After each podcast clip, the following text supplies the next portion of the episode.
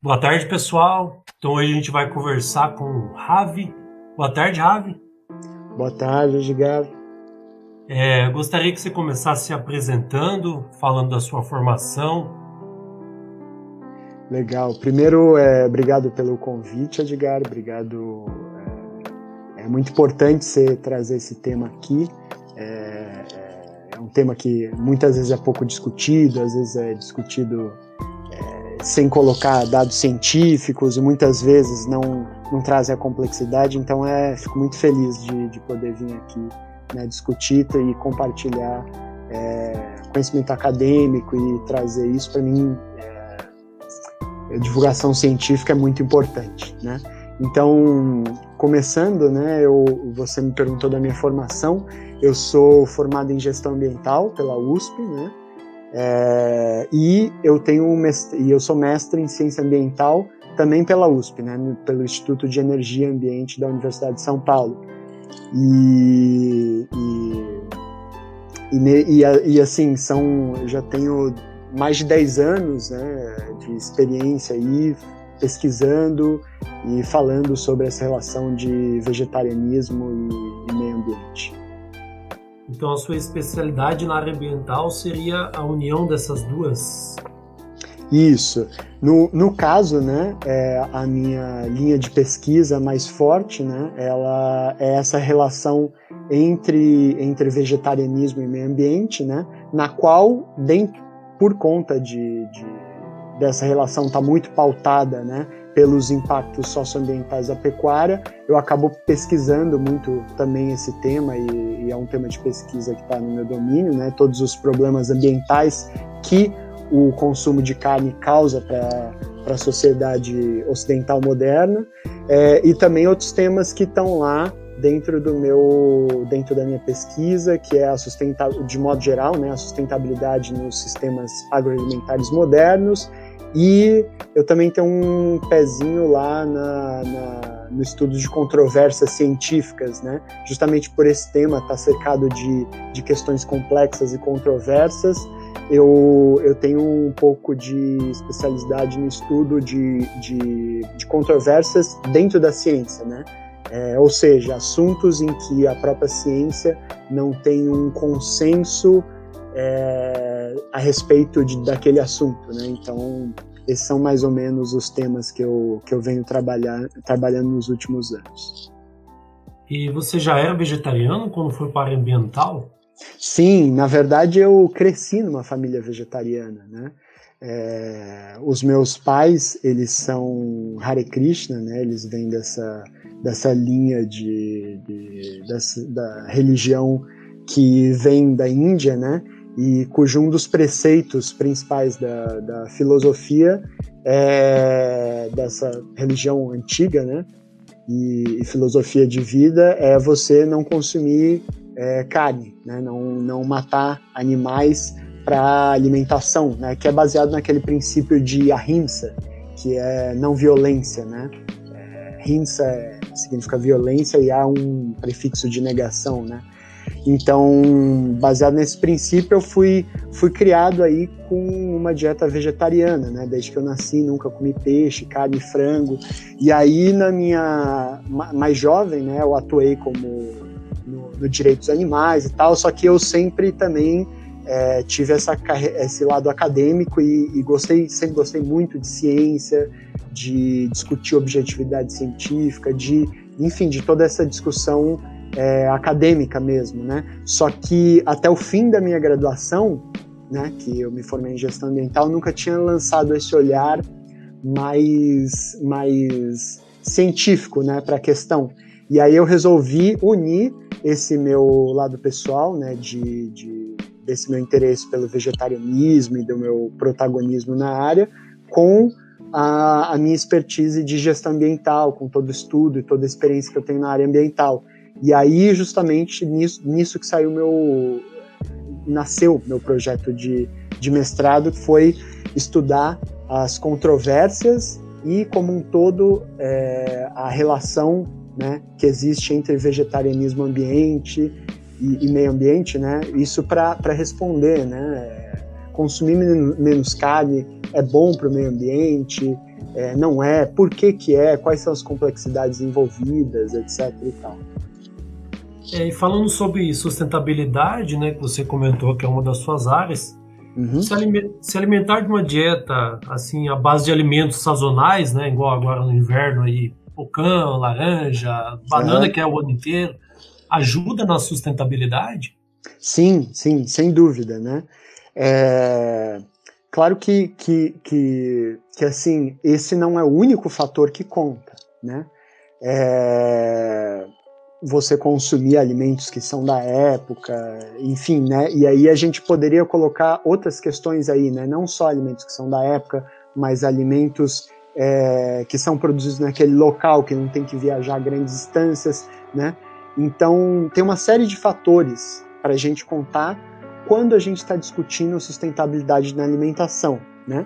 Mas sem dúvida é, os alimentos que são que, que, que, naturalmente né, é, vão ser produzidos naquela época, que naturalmente dão naquela época, eles vão ser é, vão ser mais sustentáveis por uma série de fatores, né? Você, por exemplo, né, é, como o alimento vai estar tá mais adaptado para aquele clima específico, e eu não falei à toa da, da questão do local, porque ela se relaciona muito com essa questão da sazonalidade, né? Porque cada local ele vai ter um clima específico, num determinado momento específico, então é, é, é, é cada alimento que a gente vai, vai, vai comer, ele está adaptado, né? Toda a evolução que ele teve, seja ela natural ou seja ela artificial, ele vai estar tá adaptado para um tipo de solo, para um tipo de, de clima, é, para um ciclo hidrológico específico.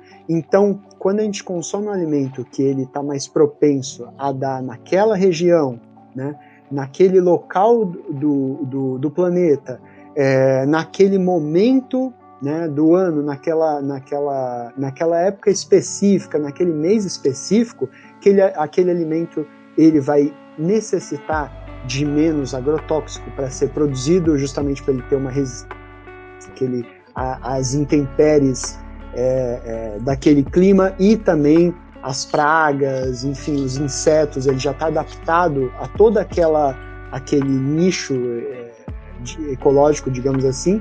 Então você tem toda uma, uma, uma série de fatores que fazem com que aquele alimento ele seja é, propenso né, para você para você consumir naquela naquele naquele momento, né?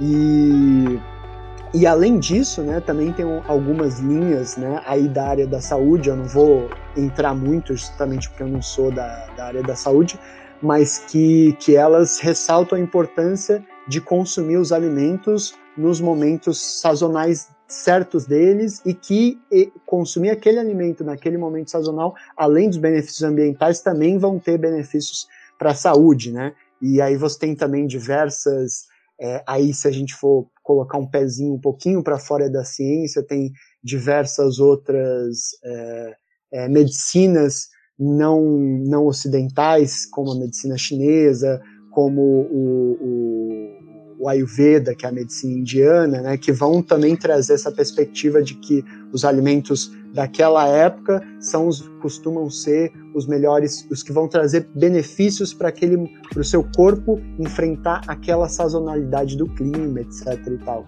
né? Então tem uma série de benefícios em diversas áreas, né? O problema é que a nossa alimentação é, ocidental moderna ela está sendo cada vez menos diversa, né? E, a gente está perdendo, além de diversidade alimentar, estamos perdendo hábitos, né? hábitos alimentares saudáveis, hábitos de, de consumir, de descobrir novas coisas. Né? É, dentro disso aí dá para citar também toda a questão das plantas alimentícias não convencionais, né? Que, que, é uma questão que já estão discutindo um pouco mais, são as punks, né? As punks também se encaixam nisso, só que mais é, não, é, também pela sua sazonalidade, mas elas são muito por conta do, dessa questão local que eu te falei, né? Você tem um, você tem diversas plantas que elas dão naturalmente naquele clima e que vão ser muito nutritivas. Tem mil é, é, tem mil aplicações culinárias e gastronômicas, só que as pessoas não conhecem tanto essas plantas. Por quê? Porque elas estão acostumadas a ter um modelo alimentar que é importado de outro local. Então, por exemplo, é, aqui no Brasil, será se faz sentido a gente ficar pensando em dieta mediterrânea, é, em sei lá, em pensar em quanto a gente tem é, muitos outros outras plantas, leguduras, frutas que são daqui e que trazem possibilidades gastronômicas. Né? Inclusive, eu recomendo muito o trabalho de um, de um colega meu, é, que é o Guilherme Ranieri. Ele, ele fez mestrado comigo em ciência ambiental, né?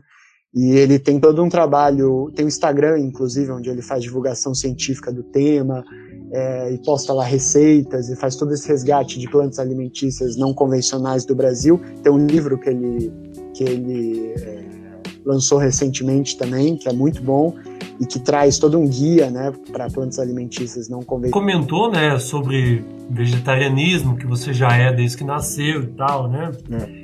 Para você, o que, que significa o vegetarianismo? O que, que é ele, né? É, boa pergunta. É uma. As perguntas mais simples costumam ser as mais difíceis, né? Mas é, o vegetarianismo, né? É, assim, como. Primeiro eu teria que falar como, como, como um acadêmico, né? Então, é, o vegetarianismo em si, né? Ele se trata da, da, da redução e até muitas vezes a abstenção o consumo de produtos de origem animal na dieta humana, certo? Isso para a gente ter uma definição um pouco mais técnica, né? Onde popularmente, quando, quando a gente reconhece alguém que é vegetariano, é, a gente está falando da carne, sobretudo, né? E aí você tem diversas formas de vegetarianismo, vegetarianismo estrito, né? Que seria a dieta que, que quem é vegano está é, seguindo, né? Mas vale a pena lembrar também que o, o, o, veganismo e o vegetarianismo são duas questões diferentes. Né?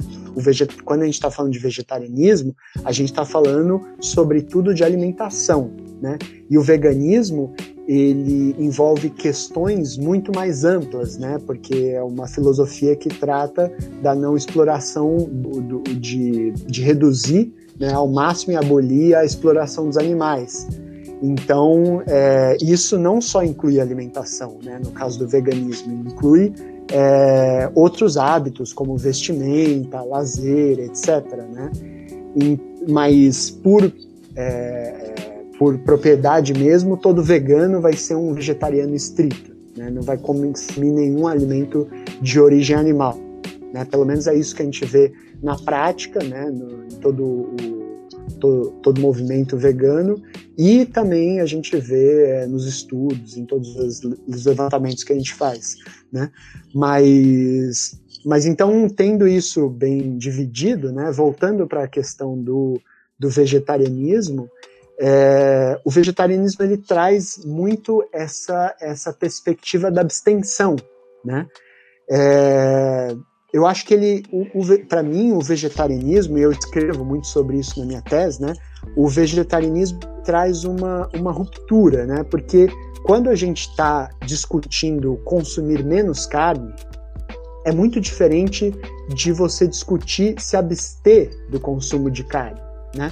Quando a gente discute, e aí tem termos para isso, né? Flexitarianismo, é, é, pescetarianismo, que é quando a pessoa só consome carne de peixes. Enfim, tem diversos gradações, né, até, até chegar no, no vegetarianismo propriamente dito, ou o vegetarianismo estrito, né, que não consome nenhum alimento de origem animal.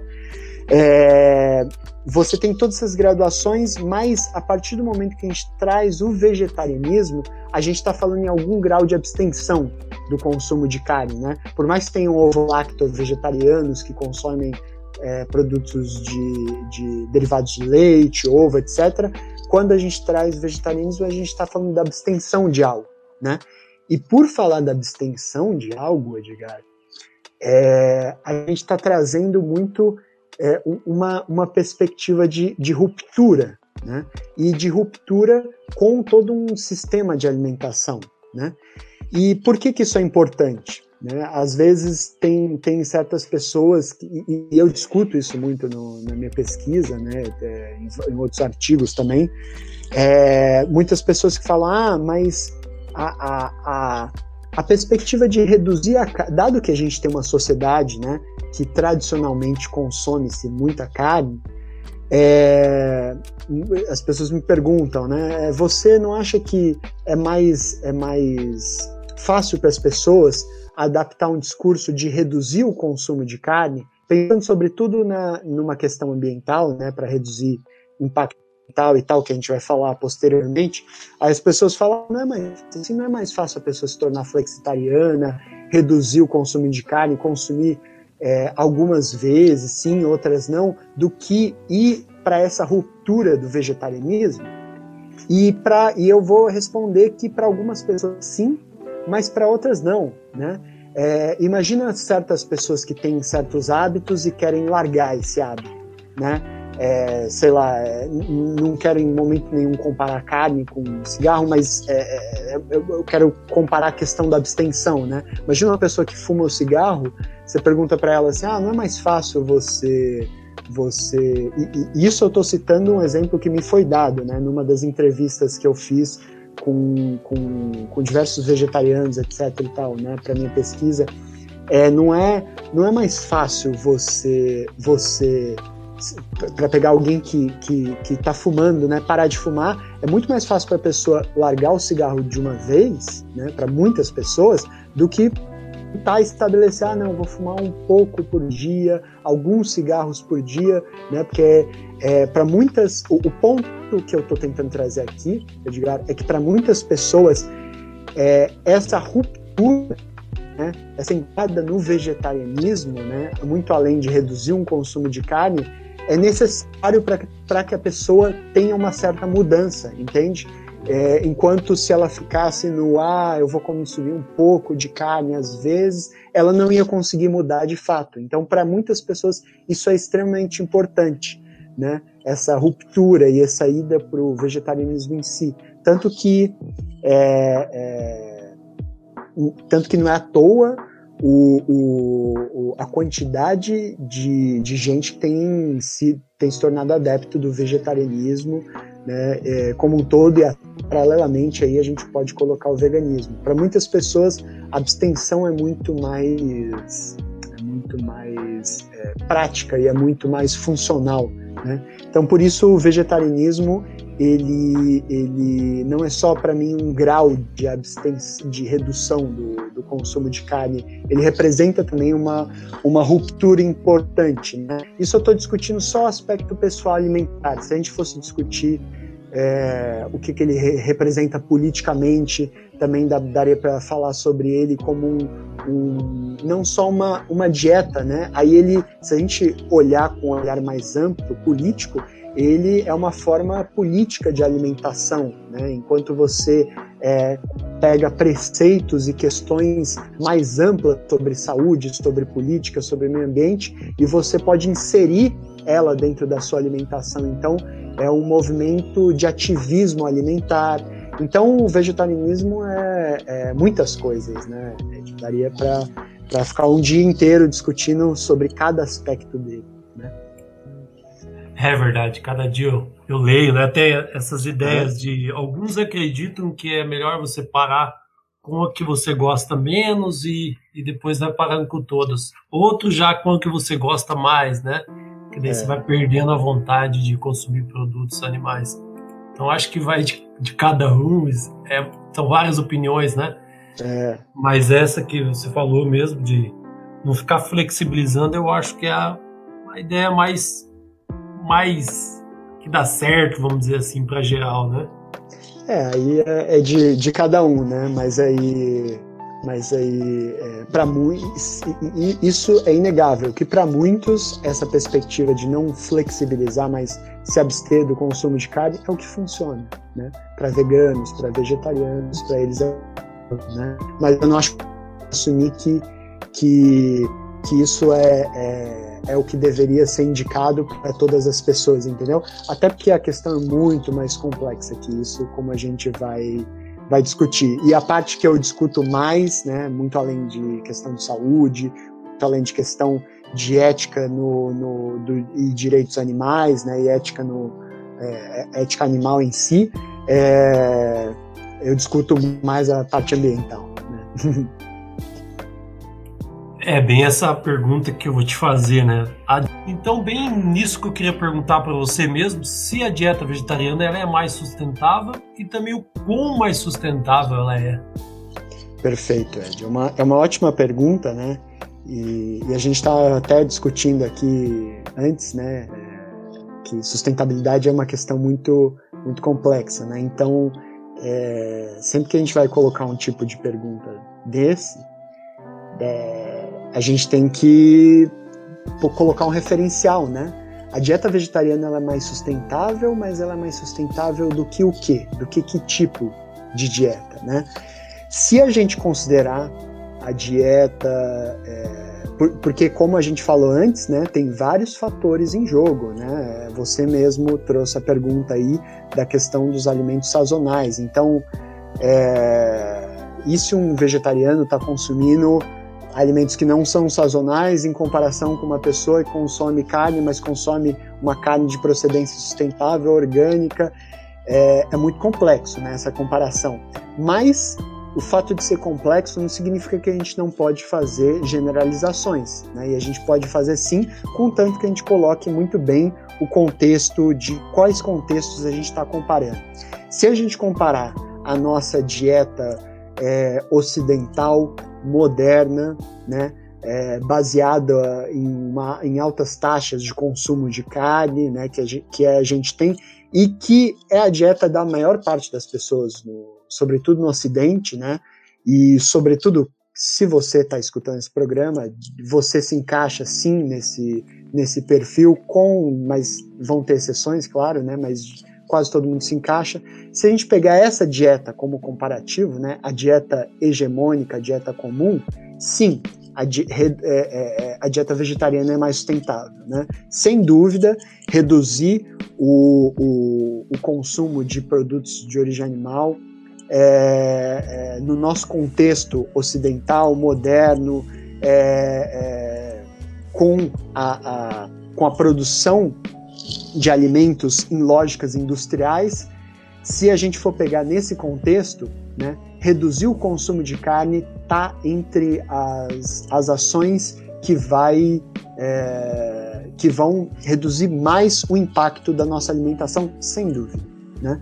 Agora, agora não significa que não tem outros contextos em que é, tem dietas que têm carne, mas que elas são podem ser até consideradas mais sustentáveis também, né? É, e aí a gente pode colocar é, diversos contextos, imagina, populações indígenas, é, quilombolas, é, populações ribeirinhas, é, contextos em que, em que a produção de carne é feita localmente e em taxas muito pequenas, e sobretudo é, quando você tem também caça e pesca para subsistência, né, caça pesca de subsistência, ou seja, para o consumo das próprias pessoas. Então, nesses contextos, é, não tem como a gente ficar discutindo se a dieta vegetariana é mais sustentável, entendeu? Porque são, são contextos, lembrando, são muito específicos, a pessoa que está em casa, que vai no mercado, não está é, dentro desse contexto, geralmente, mas é, esses contextos que eu citei são contextos em que é, você vai ter uma dieta de muito menor impacto. E discutir é, tirar a carne nesses contextos, é, é, e, e, sobretudo em contextos também que tem uma fragilidade na segurança alimentar das populações, é muito problemático, entendeu? Mas, voltando para a pergunta inicial, de modo geral, se a gente pegar a nossa alimentação aí e de mercado, que a gente vai no mercado, é, feira, alimentação industrial, né? É, se, sobretudo é, é, num contexto urbano, sem dúvida a dieta vegetariana é mais sustentável. E também o que é discutido muito é sobre o aquecimento global Uhum. E o consumo, assim, igual você comentou, né, de baixa escala, de mais, mais sustentável, depois a gente vai falar sobre isso também. Uhum. é, sobre a carne sustentável, né? Mas esse consumo em alta escala de produtos de origem animal interfere no aquecimento global? Sim, sem dúvida.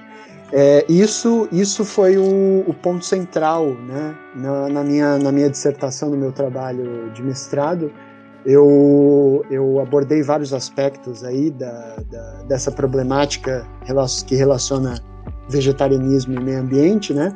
mas essa questão da, da, das emissões de gases do efeito estufa, que é o que causa as mudanças climáticas, ou seja, o, o que a gente está se referindo aqui como aquecimento global, esse foi o, o, ponto central que eu mais discuti na minha dissertação, né? Sobretudo porque é um ponto muito controverso também, né? Justamente por ele ser bem complexo. E mas é, sem dúvida afeta, né? E de diversas formas, né? Indo, indo, seguindo uma linha aí de raciocínio da produção, né? Da, da carne, né? A gente pode citar diversos pontos em que a gente tem emissões de gases do efeito estufa, né? Que é o, o que causa as mudanças climáticas, né? Primeiro, a gente poderia colocar, por exemplo, o desmatamento, né? E que a gente tem para abertura de pastos ou para abertura de espaços para produzir ração para os animais, né? Do, por que, que esse desmatamento e essas queimadas é, é, é, emitem gases do efeito estufa? né? Porque você precisa de uma área lá, né, para colocar os animais para fazer pastagem, como é muito comum no Brasil, ou uma área para plantar, plantar soja, plantar milho, plantar é, é, diversos tipos de cultivo para alimentar os animais, né? É, esses animais que vão estar em regime mais fechado, que não vão se alimentar tanto com pastagem, né? Como é o caso mais da pecuária que é produzida muito nos Estados Unidos, na Europa, etc. Né? é, que é essa, essa pecuária é, é, que eles chamam de intensiva. Né?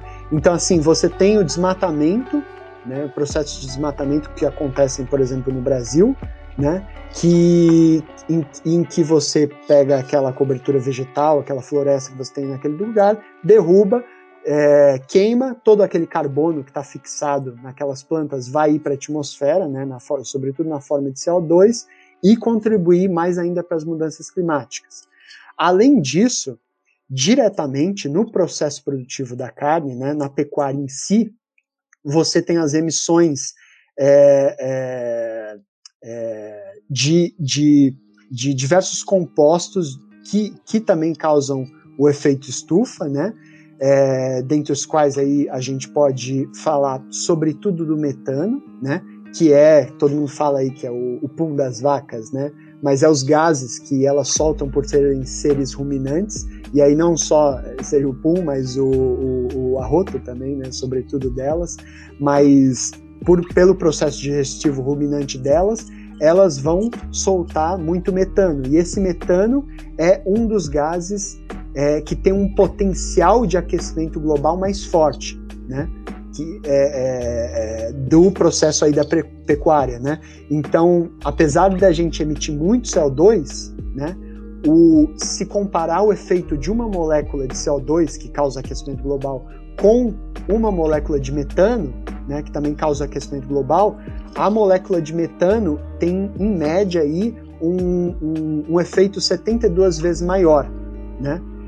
Então, por isso que o metano que é produzido é, é, pelas, pela, pelas vacas né, e pelos bois, sobretudo, é, vai ter um impacto tão forte para para o, o, o, aquecimento global e para as mudanças climáticas como um todo.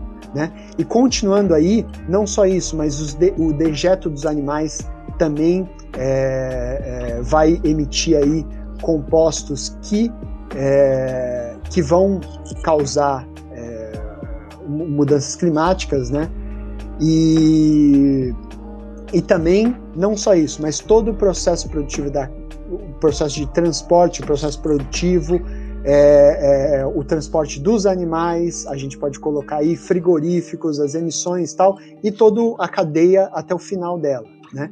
Então, nisso eu estou dando, dando um exemplo de, de quais os pontos né, da, da cadeia produtiva dos animais que emitem gás do efeito estufa. São todos esses pontos. Mas É, indo para uma questão mais quantitativa, né, que você perguntou ah, em qual em, em, é, esse consumo aí de animais, né, nessa lógica industrial, aí qual é o peso disso, né? Isso é muito controverso, né? Por quê? Porque a gente tem, como eu mostro na minha dissertação, a gente tem diversos estudos que fazem esse, fazem esse levantamento. Qual é o peso, então? Qual a porcentagem do aquecimento global que a carne é responsável, né? E isso varia muito globalmente. Tem estudos que tem estudos que colocam que 8% do, do, das emissões antrópicas, né, ou seja, as emissões humanas de gás de efeito estufa, são por conta da pecuária, e tem estudos que vão extrapolar e falar e vão colocar que é até 51%. Né? E por que, que isso varia tanto de estudo para estudo? Justamente porque é, depende do que você considera. Você considera o desmatamento para abertura de pasto né, e esses, essas queimadas que vão a, acontecer para abrir pasto como parte das emissões da pecuária, já muda. Né? Você cons considera as emissões da, da plantação de soja, que vai das plantações de soja que vão alimentar animais, como também parte das emissões da pecuária, as emissões do tra transporte de animais e todo o transporte e logística de carne frigoríficas dessa indústria, você considera junto também. Então, é, é, depende muito do que você do que você considera. Esse número muda muito, justamente por isso que é uma controvérsia um pouco é, essa questão do percentual de quanto que a, a pecuária contribui, né, de uma maneira negativa, claro, para as mudanças climáticas, né? Então, isso é muito interessante, porque, porque isso causa um, uma, uma dissonância e um debate muito grande. Agora, é, isso no nível global, tá? que a gente está discutindo. Agora, no, colocando como Brasil, né?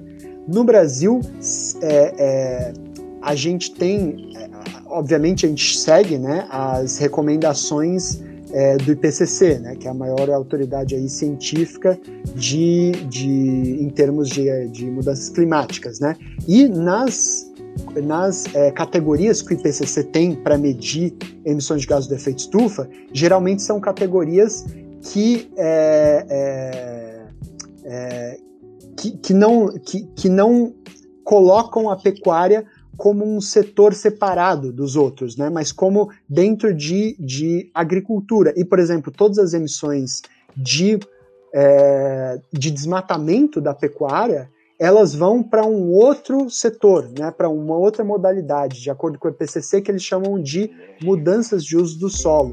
Né? E, e aí o que acontece? A, as emissões da pecuária no Brasil, de acordo com, por exemplo, esses relatórios do IPCC, está dissolvida né, em diversos desses setores aí que eles colocam. Mas, é, como eu faço no meu trabalho, né, vocês podem, quem tiver curiosidade pode ler minha dissertação, se a gente pegar todas essas emissões né, de diversos setores que são da, que estão relacionados com a pecuária, seja direta ou indiretamente, e colocar tudo num pacote só, mais de 60% das emissões de gases de efeito estufa no Brasil vão podem ser atribuídas para a pecuária, seja direto ou indiretamente, entendeu?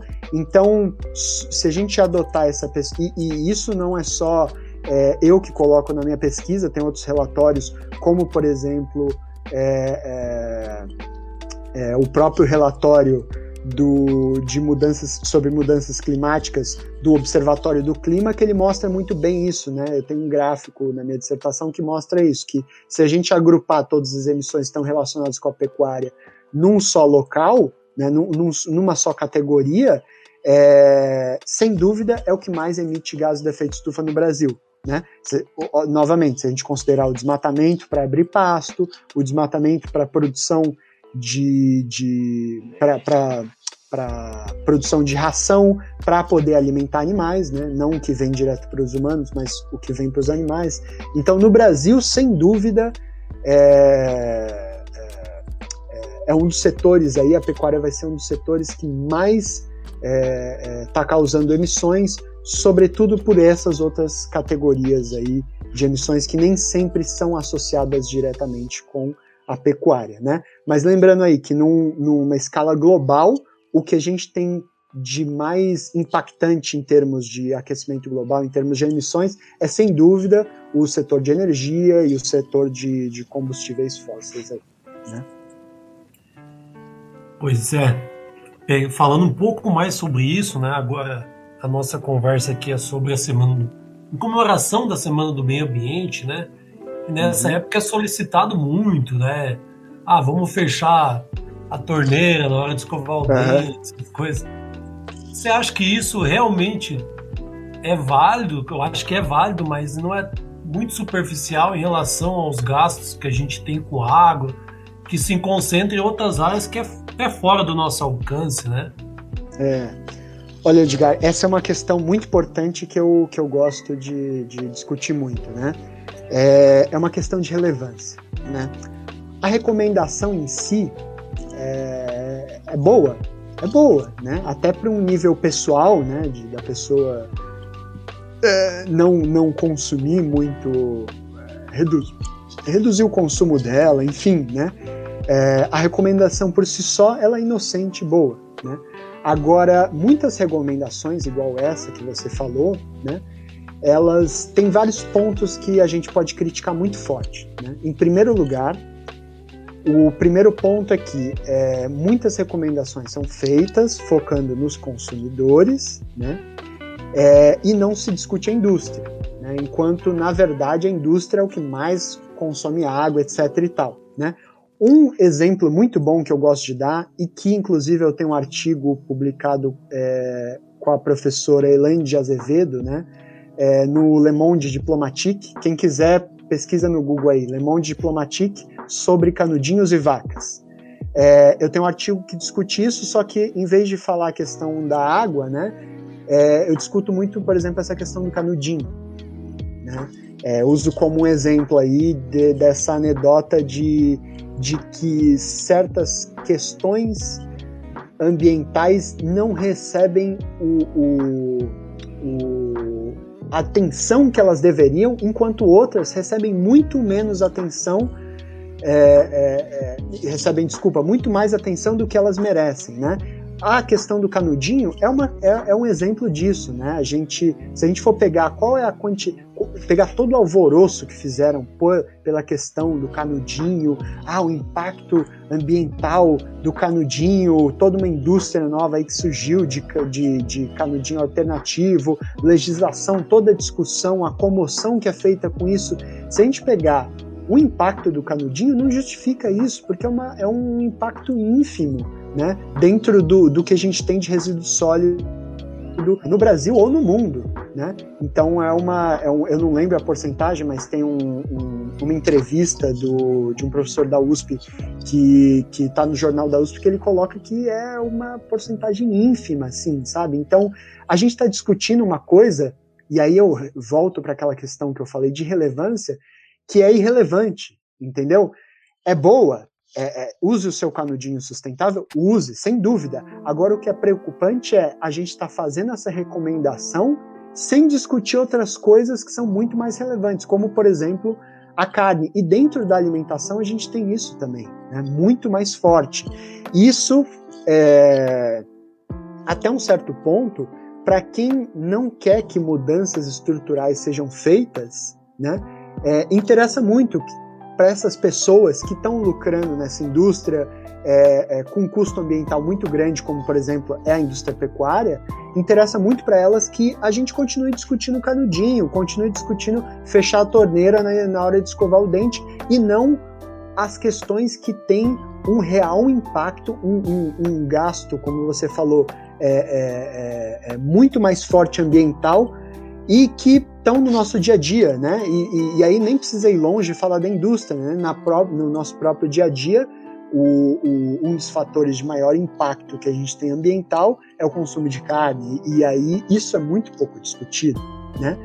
É, além disso, a gente poderia discutir ainda coisas muito mais estruturais, né? Todo o próprio sistema é, é, de produção e consumo industrial de em massa, né? Mas e todo o nosso sistema capitalista, etc e tal, mas indo só, ficando aí só nessa questão do consumo individual e das escolhas de consumo, né, do, indo para essa, essa, deixando um pouco de lado a indústria, indo para esse lado do consumidor, Edgar, é muito preocupante que a gente não discuta coisas que são relevantes, né? Eu não vou me estender mais, mas quem quiser é, ver, olha o meu artigo lá com a professora Elaine de Azevedo, chama Sobre Canudinhos e Vacas, e eu discuto melhor isso, né? É, por quê, né? Por que, que a gente. Por que, que, que, que, que não. É, por que, que, que, que, que a gente não tem a discussão, por que, que nossas discussões não são, é, é, é, não são simétricas com relação à importância que elas deveriam ter, sobretudo ambientalmente. Né? Quem quiser mais respostas, olha meu artigo lá, tá bom? Oh, beleza, eu. Não dá para botar artigo, tudo de uma vez é, aqui. Né? O artigo eu ainda não vi, mas eu vi sua dissertação uhum. e né, gosto bastante de números, né, desde de pequeno. É, você fala dos custos ambientais né, nas diversas atividades econômicas do Brasil. Você pode nos falar sobre alguns valores, né? Claro, claro. É, eu, eu poderia ir ponto por ponto, né? Falar, por exemplo, mostrar que 80% do desmatamento do Brasil acaba sendo se tornando pastagem, falar da questão de resíduo sólido, né? Que, que, que também é um dos setores que mais é, que mais gera resíduo sólido no país.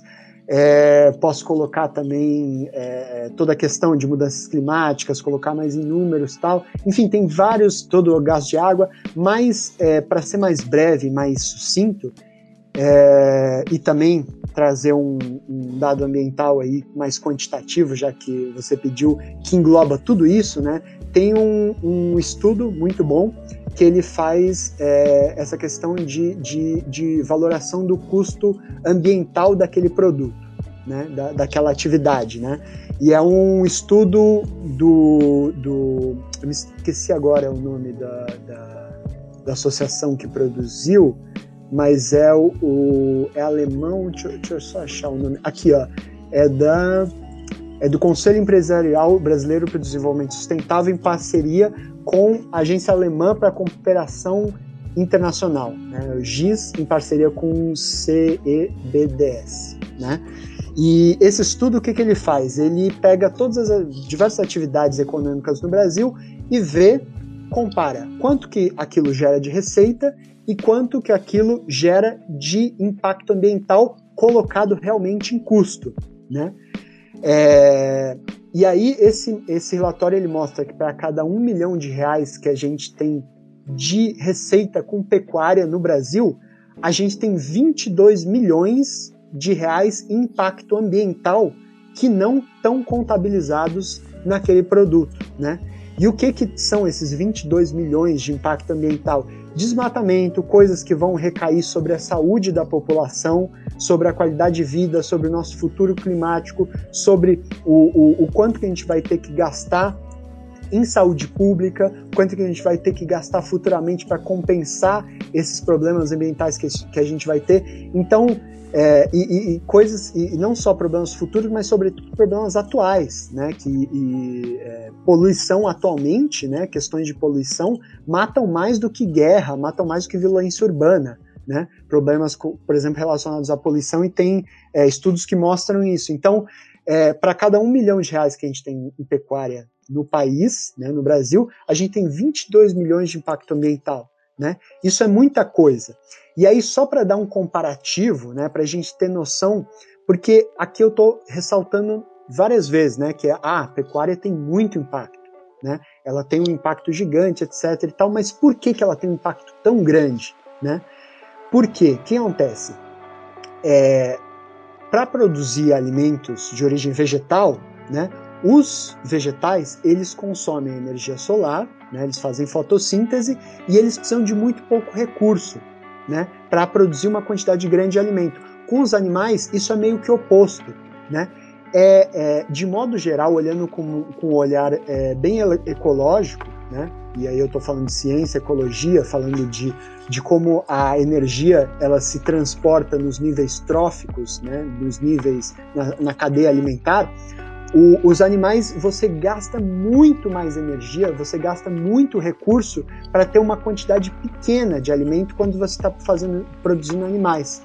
E aí que acontece? Não só você gasta muita energia, mas você tem muitos resíduos, você tem é uma grande quantidade de poluição, porque todos esses recursos que você gasta para alimentar os animais, toda essa água que você gasta, vira poluentes, vira, vira é, é, é, poluentes é, do, do, do, solo, poluentes da água, poluentes da atmosfera.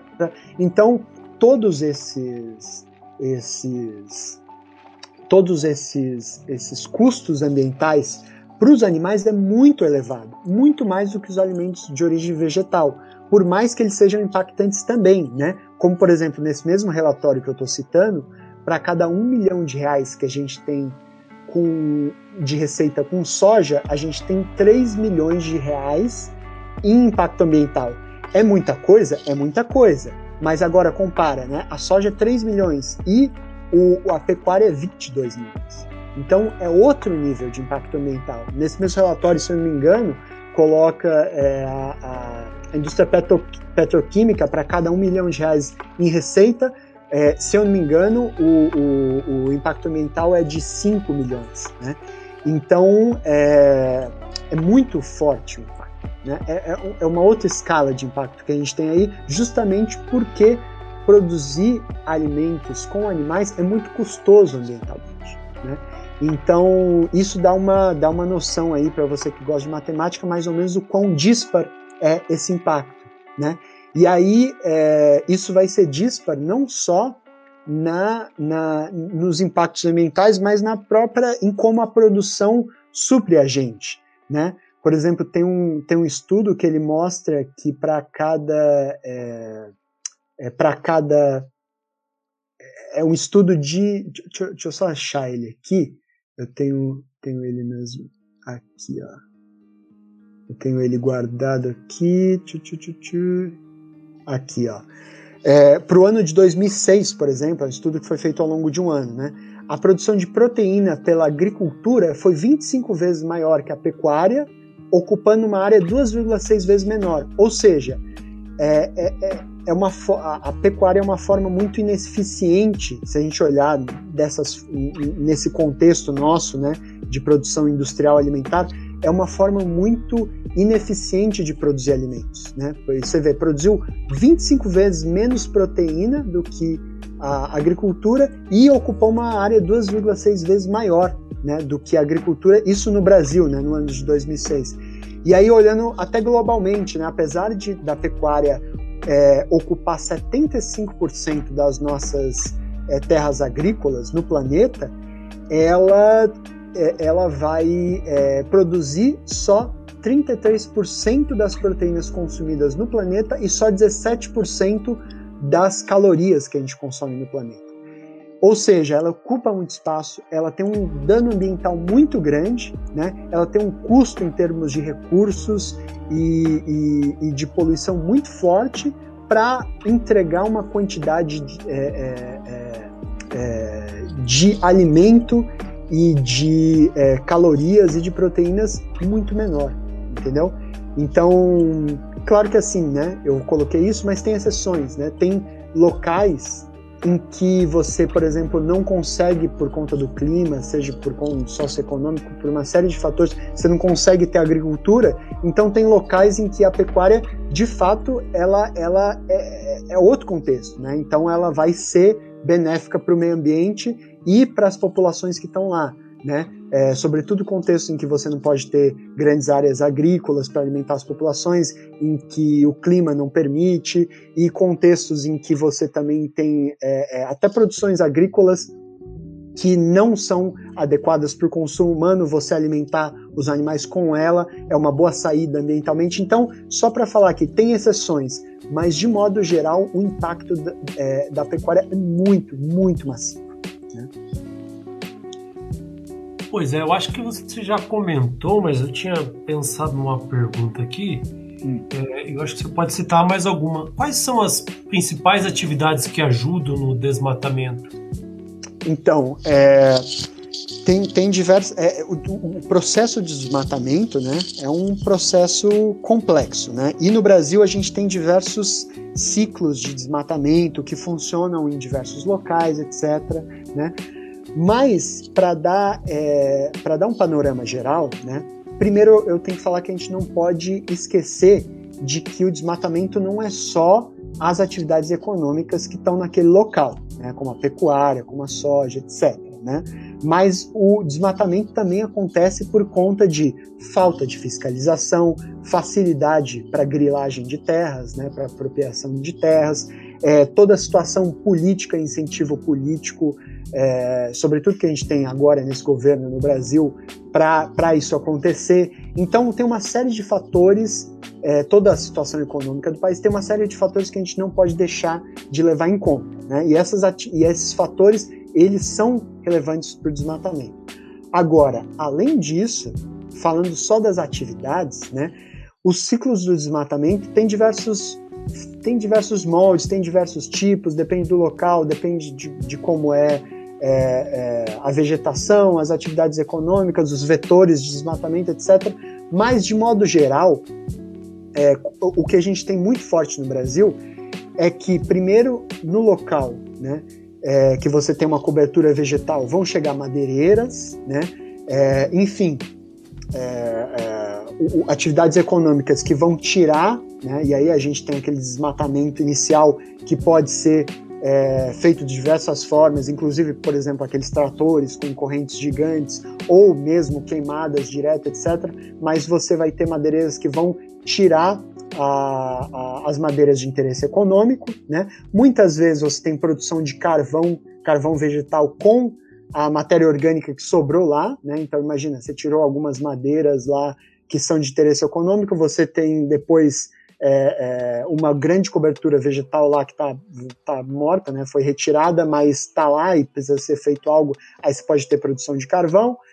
É, e aí, depois disso, muitas vezes tem queimada, às vezes antes disso, para justamente, entre aspas, aí, né, o que colocam como termo limpar o terreno, né?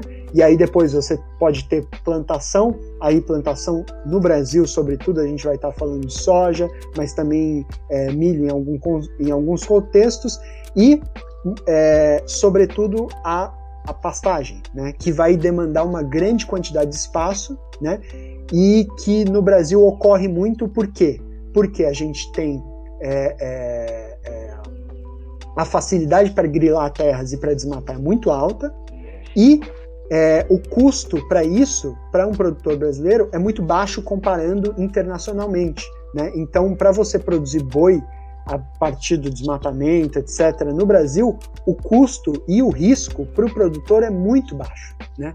É muito baixo se a gente for comparar com outros países. Né? E, e, além disso, não é só essa questão que faz com que a pecuária seja tão presente, né? sendo que no Brasil 80, cerca de 80% do desmatamento aí que a gente tem é, que a gente teve foi para acabou sendo para abertura de pastagens né, nos últimos anos. Então é, é, não é só por conta da, da questão de ser muito barato e, e ser rentável você produzir o boi, né? Mas o produzir a, a, o boi no Brasil é, é, muito vantajoso porque além disso você tem liquidez, né? Imagina alguém que está produzindo lá e que está produzindo, sei lá, uma monocultura de soja, ela tem que esperar a estação certa para colher, etc. Ela está dependendo do clima para os animais, não, a hora que você quiser, você vende os animais, né?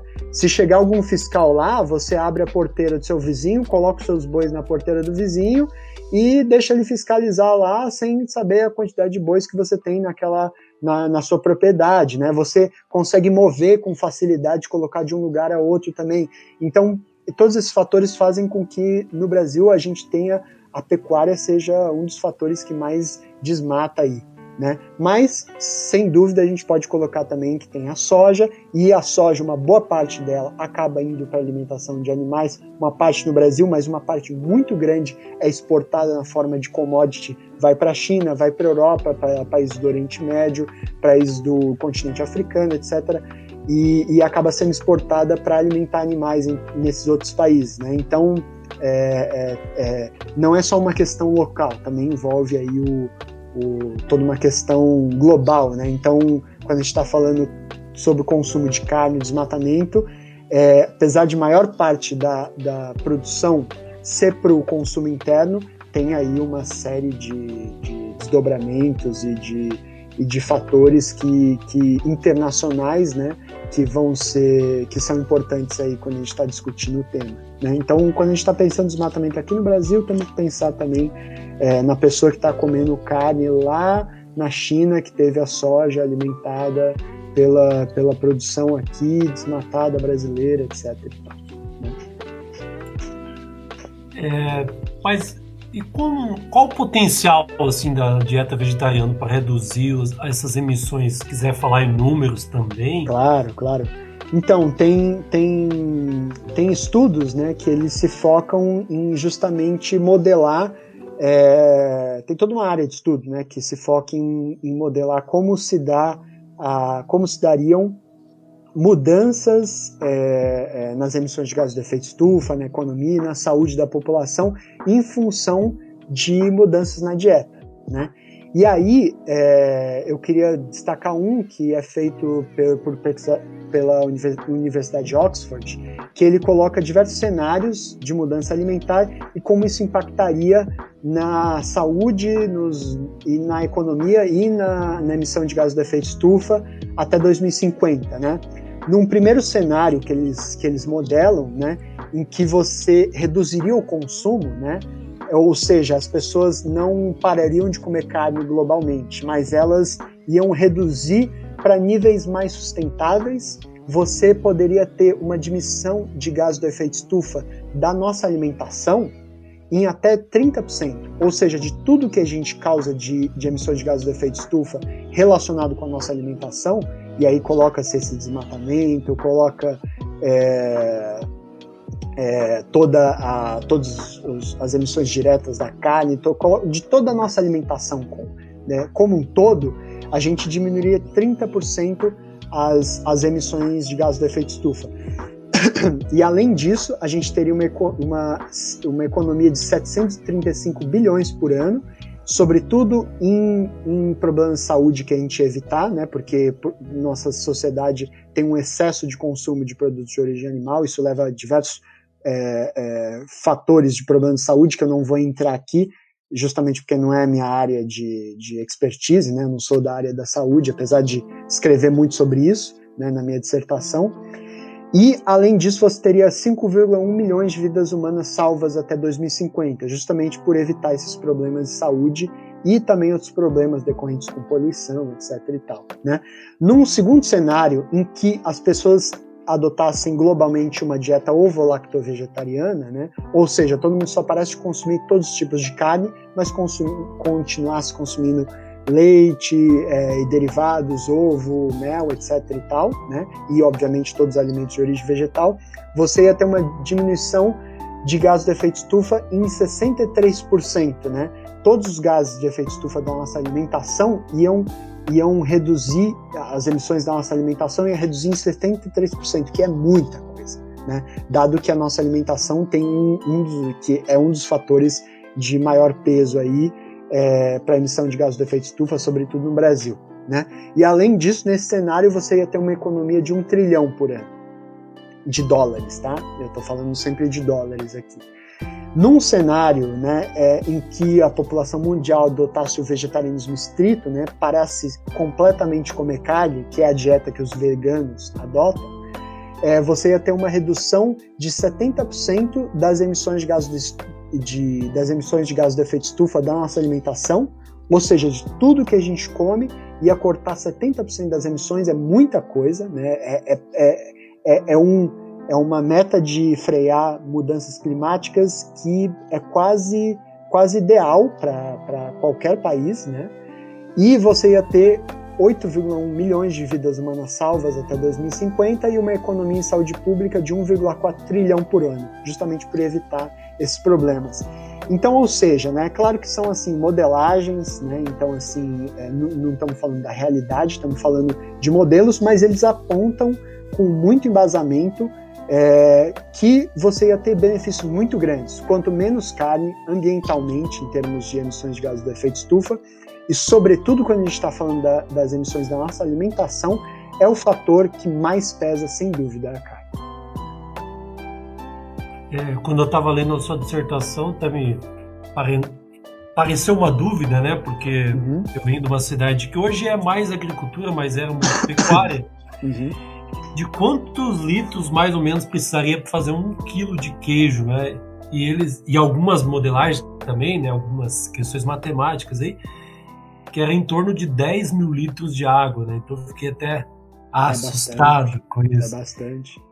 E também eu já vi algumas reportagens assim, sobre leite verde, que eles chamam, né? Que é o pessoal uhum. que aproveita a água da chuva para poder troca de passo sempre, faz rodízio, né? Essas uhum. coisas.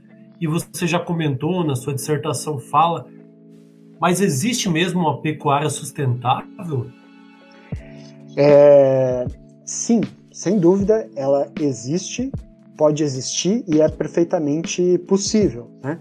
E quando eu estou falando isso, eu estou falando sustentável, é, e quando eu trago sustentável, eu estou trazendo o ponto de vista ambiental de fluxos de matéria e energia da natureza, né, levando esse ponto de vista ecológico é, como ciência, tá? Eu não estou discutindo é, questões éticas, questões de saúde, vamos ficar só no sustentável como ambiental mesmo, né? Por mais que ambiental também englobe tudo isso, mas é, vocês sabem bem do que eu estou falando, né?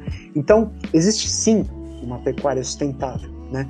Quando, e eu já, já falei aqui antes para você, né? Quando, quando a produção de carne ela é produzida de maneira local, de maneira inteligente, como você mesmo citou, né, utilizando água que, que, que reutilizando água que não iria para consumo humano, é, é, isso e, e, ela é produzida é, em taxas muito pequenas, você pode ter uma pecuária sustentável. Atualmente tem, bem a grosso modo, né, você tem duas linhas de, do que se considera uma pecuária mais sustentável, né? A pecuária extensiva e a pecuária intensiva mais sustentável. Né?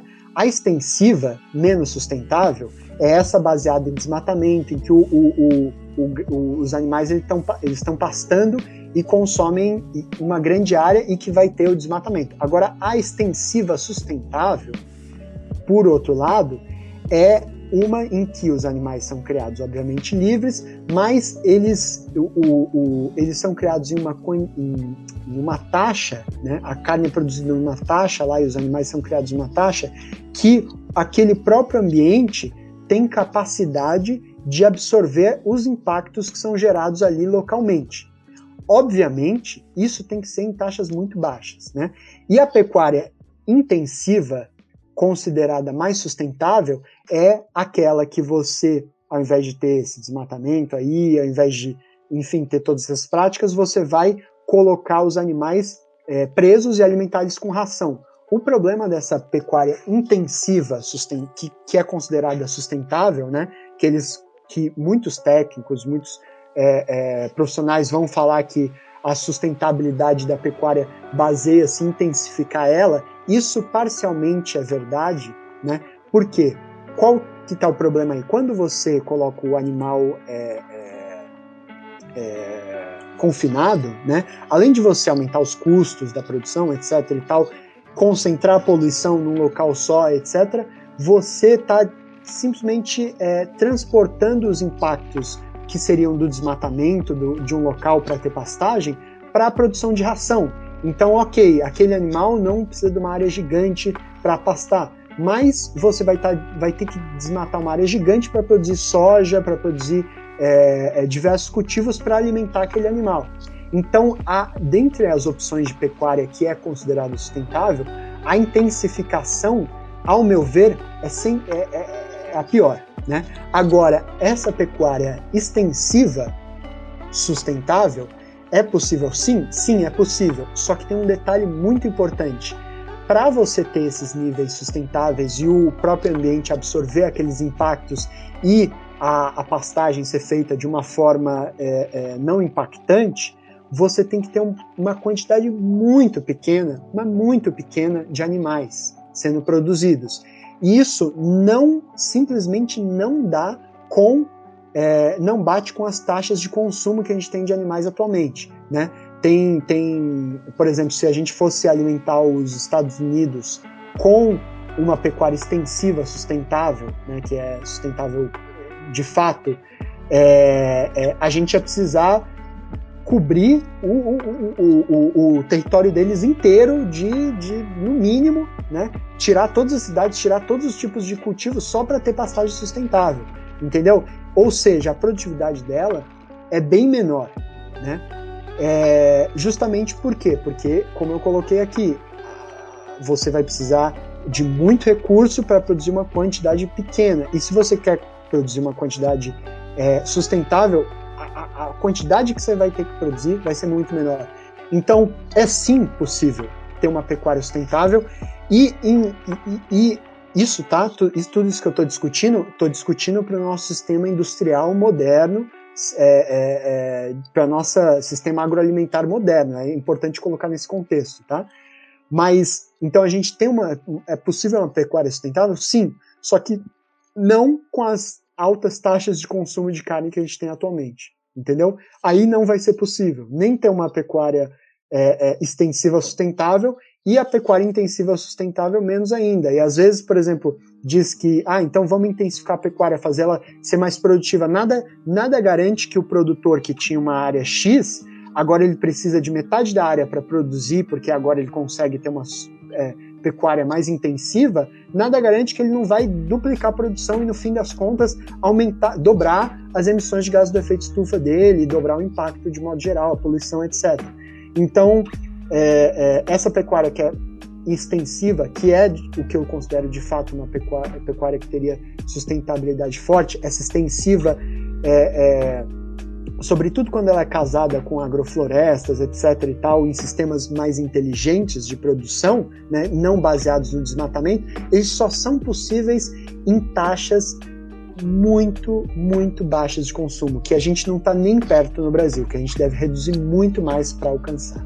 Né? Lembrando que isso eu estou falando do nosso sistema aí, é, é, hegemônico de alimentação moderna industrial.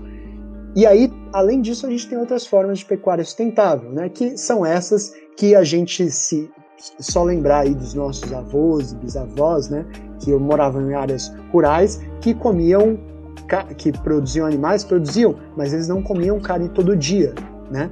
É, carne era uma coisa muito mais escassa, era, uma, era, uma, era um, um, produto que você consumia muito menos, em taxas muito menores. Né? Então, além disso, tem outros contextos em que a pecuária sim pode ser é, considerada sustentável, como eu já falei antes também, né? contextos em que é, você usa cultivos que não eram apropriados para o consumo humano para alimentar os animais, etc. E tal.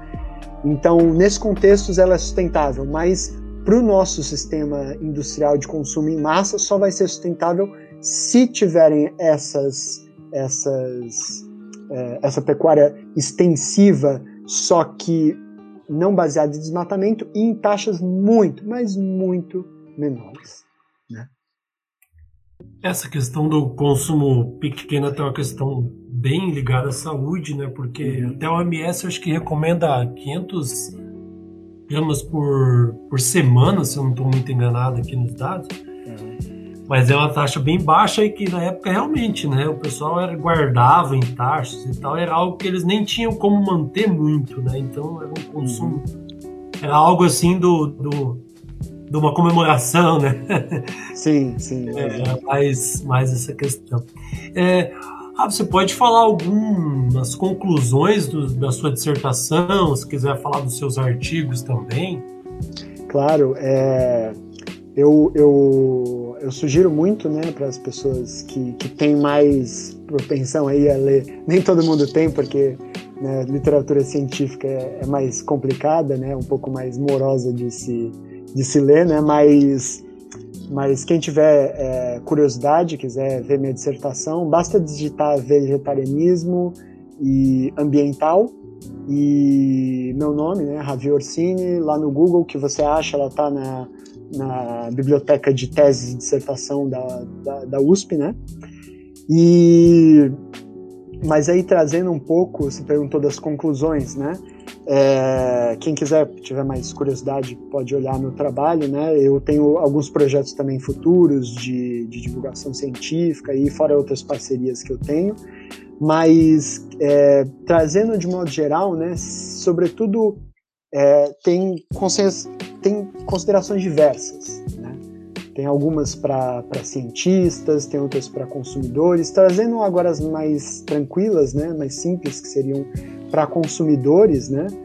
É, a gente tá, a gente já come muita carne, a gente precisa de fato reduzir nosso consumo de carne, né?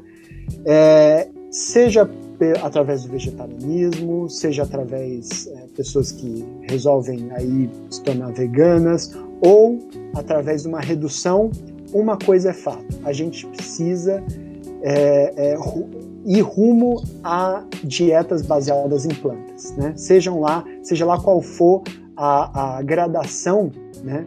É, que a pessoa consiga adotar, que a pessoa esteja adepta. Uma coisa é fato, né? Uma coisa é, é, é um norte na questão ambiental. A gente precisa consumir menos carne, porque essa conta ambiental, sobretudo considerando como a situação do, do meio ambiente já está e como ela vai ficar no futuro, essa conta não bate, né? Não bate e a não ser que a gente queira é, adiar aí o, o, o, todos os, os, problemas ambientais que a gente que a gente já tem, que podem não que já não só estão afetando a saúde da população, estão é, afetando a nossa economia, mas sobretudo é, é, podem até extinguir a civilização como um todo, né? mudanças climáticas, todo um colapso ambiental, isso tudo pode ser o fim da civilização humana como um todo.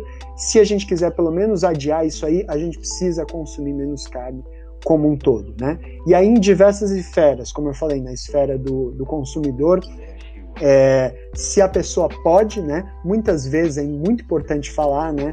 É, a alimentação também não é só, obviamente, né, ela não é só é, ela não é só consumo de proteínas e questões ambientais, né? É, a alimentação envolve afetividade, envolve valores culturais, rituais próprios do ser humano, né? Então é, é uma questão que, ao mesmo tempo, como eu trouxe questões globais, questões muito importantes aqui ambientais, ao mesmo tempo que ela não é uma questão pessoal, justamente por afetar todo mundo, afetar a poluição, afetar o futuro climático do planeta, afetar tudo isso, ao mesmo tempo que ela não é uma questão pessoal, ela também é uma questão pessoal. Né? Então, é, a gente tem que levar em conta todas essas questões é, é, e todos esses contextos. Né? Tem contextos em que reduzir o consumo de carne, contextos pontuais, tá? que reduzir o consumo de carne é, não é benéfico para a segurança alimentar de certas populações, né, que dependem muito da carne e que já não tem muita escolha alimentar assim, sobretudo populações mais pobres, né? Mas falando a grosso modo do nosso das populações do Brasil, sobretudo das populações urbanas, né, a gente tem sim algum grau de, de, de escolha, né? Sobretudo quem tem uma, uma uma condição monetária maior e, é, e a gente deveria sim consumir menos carne, né? E aí é claro, cada um tem o seu ritmo, cada pessoa tem o seu, o seu, a sua adoção, cada pessoa tem o seu nível que aguenta ou não aguenta ficar, mas esse é um norte muito claro. A gente tem que é, consumir menos produtos de origem animal na dieta humana, né? E além, justamente porque a pecuária é um dos setores que mais causa impacto ambiental, né?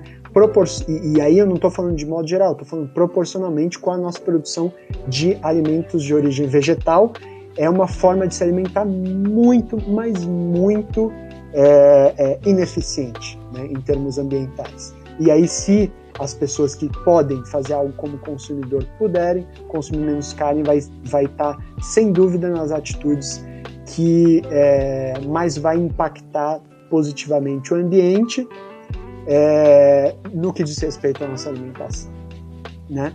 Então, e aí isso para no nível de consumo, né? No nível aí de, de, de produção de, de conteúdo, né? É muito importante a gente é, trazer esse debate do vegetarianismo e, e não só disso, mas de modo geral da redução do consumo de carne com a complexidade que ele tem que ter, né? E aí é o meu apelo para cientistas fazerem divulgação sobre o assunto, produção sobre o assunto, para bons jornalistas É, e aí, parabéns para você, Edgar, por trazer o tema aqui. É, e não que você seja jornalista, mas por trazer o tema num podcast, isso é muito importante, né? Mas também eu faço apelo para jornalistas, porque eles estão é, aí atuando na mídia, é, trazer esse debate com a complexidade que ele tem para as salas de aula, trazer para as pessoas é, é, e tentar trazer de uma forma racional, deixando de lado aí a, indo o ativismo ele é muito importante, mas indo além disso, indo para a complexidade científica, indo para os fatores, indo além da parte emocional e também dos preconceitos que as pessoas têm, né? seja para um lado, seja para o outro. Então, trazer realmente, olhar objetivamente essa questão é muito necessário né, a gente discutir a redução do consumo de carne. Né? É um dos, sem dúvida, na alimentação, é o, é, é o fator que mais pesa de longe, de longe, é, é, é, ambientalmente falando, né? E, e além disso, quando a gente está falando aí é, da pecuária industrial como um todo, é um dos setores que mais causa impacto ambiental no planeta e, sobretudo, no Brasil, né?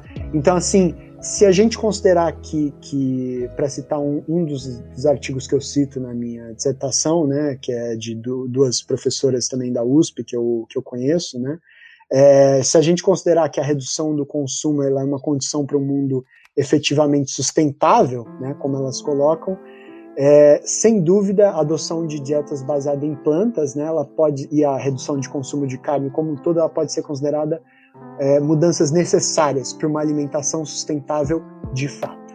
Né?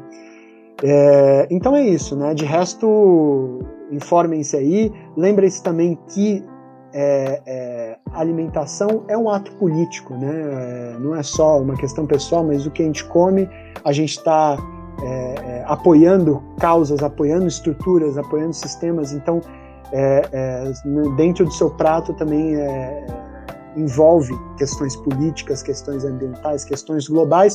Claro, né? Também não precisa pirar, porque a alimentação também tem que ser prazer, tem que ser amor, né? Então, assim, é só a gente levar os dois fatores muito seriamente, né? Essa questão pessoal e essa questão global ambiental, não excluir nenhum ao outro, a gente consegue é, é pensar em soluções aí para o nosso para um sistema agroalimentar mais sustentável menos impactante. Essa questão da alimentação e poli, é um ato político, né? Eu ouvi uhum. bastante, e daí já tem um pessoal que confunde tipo com politicagem, com lados, né? Uhum. É, é, mais um posicionamento, né? Não a galera não confundir, né? Com é, com, com, lados, né? Com, com radical, negócio. Você já falou, né? Você deixou muito claro para não ser radical, né? Nem é. quem é, quem não é também, né? É, é. Só de diminuir às vezes ou só de respeitar o outro já, já é bem legal, né? Exato, exato. Isso está isso tá além de questão de, ah, eu quero me tornar vegetariano ou não. Ah, eu, eu odeio vegetarianos. Tem um monte de gente que fala isso. Ah, não suporto vegano. Beleza, cara, mas você tem que levar essas questões em consideração, né? Porque a gente está falando, não estamos falando de, da, só da sua opinião subjetiva, estamos discutindo é, coisas sérias que estão acontecendo no globo e ciência, entendeu? Isso é, é inegável, sabe? Independente da, da opinião pessoal da pessoa. Né? Então, então a gente tem que trazer, trazer isso, esse debate é, cada vez mais é, para a luz, né? E para a ciência. Sim, sim. Eu achei muito interessante o você trazer essa questão para a ciência, porque hoje a gente vê muita gente no Instagram, no YouTube, que também colabora muito, né? Uhum, sim. Mas acaba não sendo bem científico igual você. Então a gente está chegando mais pro final da nossa conversa. Se quiser deixar alguma consideração, você já deixou várias coisas, né? Mas ah, já mais alguma é demais. Coisa. É, não tá, tá ótimo. Uhum. Ah, tá, tá, tá bem um aprendizado muito grande aqui nossa conversa. Se você quiser falar mais alguma coisa aí, fique tranquilo.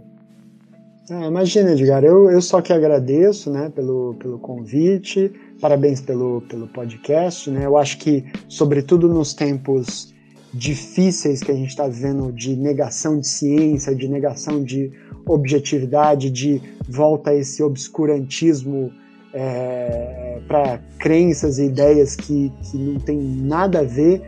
Sobretudo nesses tempos, é, esse trabalho de divulgação científica está entre os mais importantes, né, que na minha opinião, né, então, então você só está de parabéns aí. Agradeço novamente o, espaço aí para falar. Eu estou à disposição também de quem quiser falar comigo, né? Tô, é, eu tenho meu Instagram lá.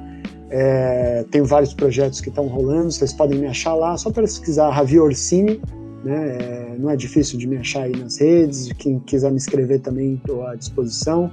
E, e, é isso, muito obrigado. Opa, a gente deixa na descrição o seu Instagram. Oi, eu que agradeço aí de coração mesmo, cara. Pô, nem, nem sei como, né?